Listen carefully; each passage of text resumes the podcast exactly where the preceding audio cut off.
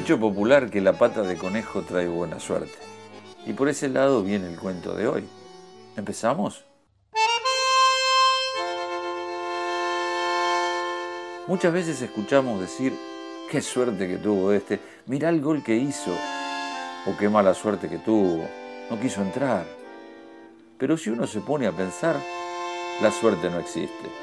Las cosas llegan porque se buscan o cuando no llegan, no es mala suerte, es porque se hacen mal. Pongamos un ejemplo. Saviola.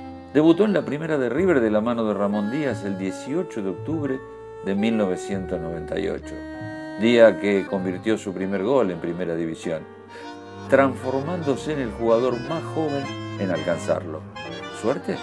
No, no fue suerte, ya que había hecho las divisiones inferiores en el club de Núñez y se fue destacando de los demás hasta tener su oportunidad.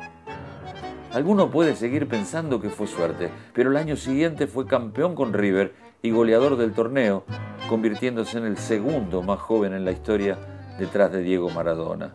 ¿Suerte?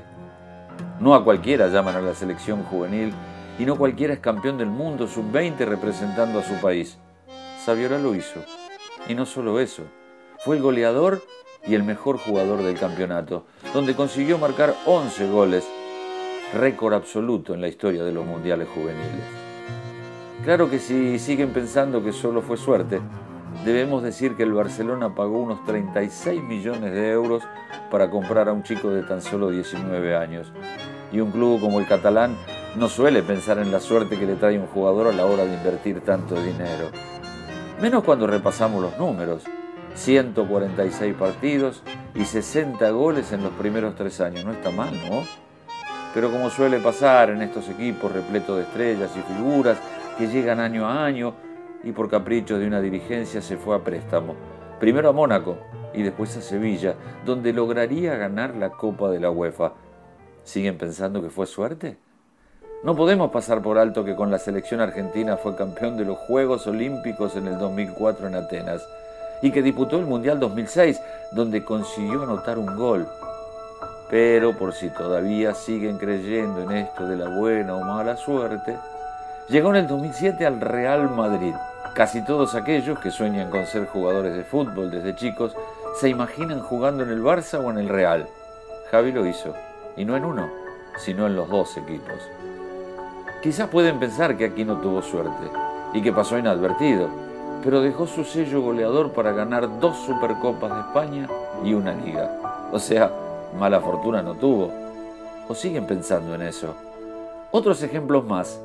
Benfica, Portugal, tres años, 39 goles. Málaga, España, nueve goles en un año. Olympiacos en Grecia, 14 goles en una temporada y media. Elas Verona, dos goles en 16 partidos. ¿Pueden llegar a pensar que fue suerte?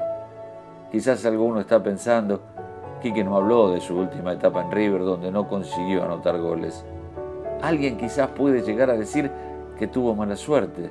Yo creo que lo que le faltó fue tiempo, ya que seguramente si jugaba algún partido más, seguro hubiera conseguido, como en toda su carrera, sumar algún gol en su querido River. Pero siguen pensando que fue suerte todo eso. Cierto que como dijimos al comienzo, se habla que las patas de conejo traen buena suerte. Bueno, este conejo, Javier Saviola, tiene dos piernas que no atraían a la fortuna, solamente atraían al gol.